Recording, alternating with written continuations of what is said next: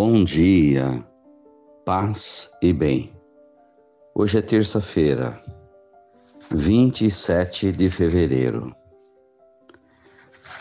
Memória de São Gregório de Narek. Gregório nasceu no ano 950 na Armênia, atual Turquia, e lá faleceu no ano 1005. Foi monge considerado o primeiro grande poeta do seu país. De profunda mística espiritualidade, escreveu o Livro das Lamentações, referência universal de literatura e espiritualidade. Foi ordenado padre, encarregado de formar os noviços e reformar os conventos. O Senhor esteja convosco, Ele está no meio de nós. Evangelho de Jesus Cristo segundo Mateus, capítulo 23, versículos 1 ao 12. Jesus falou às multidões e aos discípulos. Os mestres da lei e os fariseus têm autoridade para interpretar a lei de Moisés.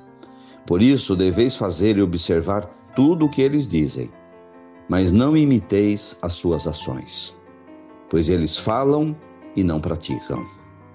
Amarram pesados fardos e os colocam nos ombros dos outros. Mas eles mesmos não estão dispostos a movê-los, nem sequer com um dedo. Fazem todas as suas ações só para serem vistos pelos outros. Usam faixas largas, com trechos da escritura na testa e nos braços, e põem na roupa longas franjas gostam de lugar de honra nos banquetes e gostam dos primeiros lugares nas sinagogas. Gostam de ser cumprimentados nas praças públicas e de serem chamados de mestres. Quanto a vós, nunca vos deixeis chamar de mestre, pois um só é o vosso mestre, e todos vós sois irmãos. Na terra, não chameis a ninguém de pai, pois só existe um pai que está nos céus. Não deixeis que vos chamem de guias, pois um só é o vosso guia, o Cristo. Pelo contrário, o maior dentre vós deve ser aquele que vos serve.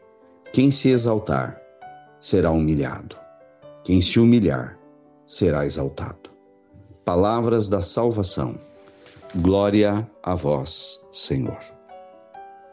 Jesus nos apresenta hoje uma questão fundamental de fé, que é o problema de falar de Deus, mas não viver Deus.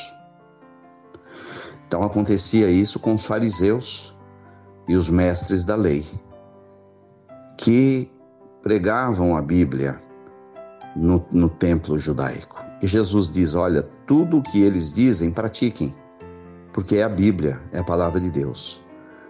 Mas tudo o que eles fazem, não imitem. Porque eles falam, mas não praticam.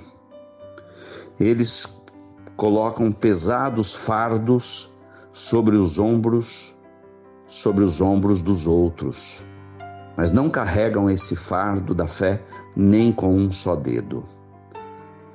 Então, essa é uma questão muito séria. É, viver a fé é uma questão nossa, é pessoal. Eu vivo a minha fé, a minha religiosidade, mas eu não posso obrigar a ninguém a fazer o mesmo. E eu não posso começar a dar lição de moral para os outros. Muitas vezes chegam a mim irmãos do dia a dia da paróquia que dizem: Olha, padre, eu, eu posso comungar na missa? E eu digo: Você já fez a primeira comunhão? Sim, eu já fiz a primeira comunhão. Mas por que, que você então me pergunta sobre isso? Você não se confessou? Você quer se confessar? Não, a questão é, não é essa. É porque tal pessoa me apontou o dedo e, você, e me disse: Você não pode comungar por causa disso, por causa daquilo, você está em pecado. É o que Jesus está dizendo aqui. no Evangelho. Quem somos nós para ficar julgando a vida dos outros, dizer a alguém que ele deve ou não deve comungar, participar da igreja ou não? Não temos essa autoridade. E Jesus aqui coloca bem claro que vocês sejam servos uns dos outros. Quem quiser ser o maior, seja o servo de todos. Os fariseus pegavam palavras da Bíblia e escreviam na testa. Mas de que adiantava tudo aquilo, divulgar a Bíblia, o Antigo Testamento, a lei de Moisés, se eles não eram praticantes? É muito feio, é muito incômodo ficar tomando conta da vida dos outros. Ficar chamando atenção, dizer para aquela pessoa o que ela deve ou não deve fazer na igreja, o que ela deve ou não deve fazer na fé. Nós temos é que viver. Em relação aos outros, acolher, não julgar. Está escrito no Evangelho: não julgueis e não sereis julgados. Não condeneis e não sereis condenados. Então, mas eu ouvi um programa do padre Fulano lá naquela rádio que falou isso, que falou aquilo.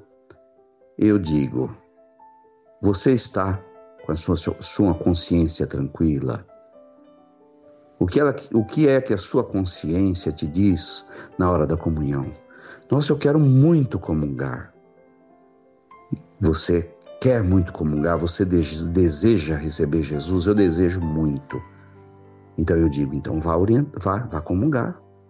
Participa do ato penitencial, se necessário confessar, se estou aqui a seu dispor, mas siga a voz da sua consciência. Nós temos muito esse problema hoje na Igreja Católica, que é muito linda, cheia de gente bonita, maravilhosa, mas nos meios de comunicação social cristãos católicos, dentro de, de nossas igrejas, muitas pessoas que se arvoram e apontar o dedo para a vida das pessoas. Quem nos autorizou a fazer isso? Não foi Jesus. Jesus que interfere numa rodinha de judeus que estavam de pedras na mão, prontos para apedrejar uma mulher que havia sido flagrada em adultério. Cadê o homem que estava com ela? Fugiu. Ficou apenas a frágil presença da mulher que estava para ser apedrejada. Que hipocrisia! Embora não seja a passagem de hoje, pode ser usada comparativamente. E Jesus diz àquelas pessoas: Que autoridade vocês têm para apedrejar essa mulher? Atire a primeira pedra, quem não tiver pecado. E as pessoas foram saindo devagarzinho e guardando as suas pedras. Guardemos as nossas pedras não vamos magoar as pessoas. Vivamos a nossa fé.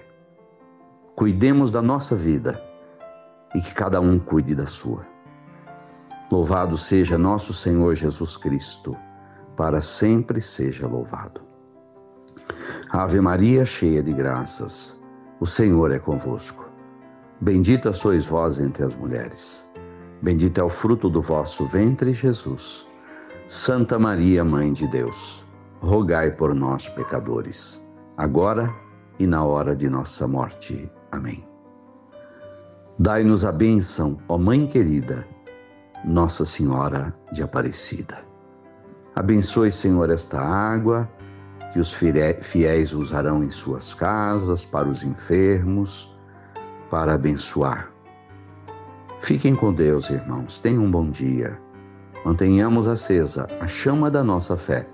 Abraço fraterno.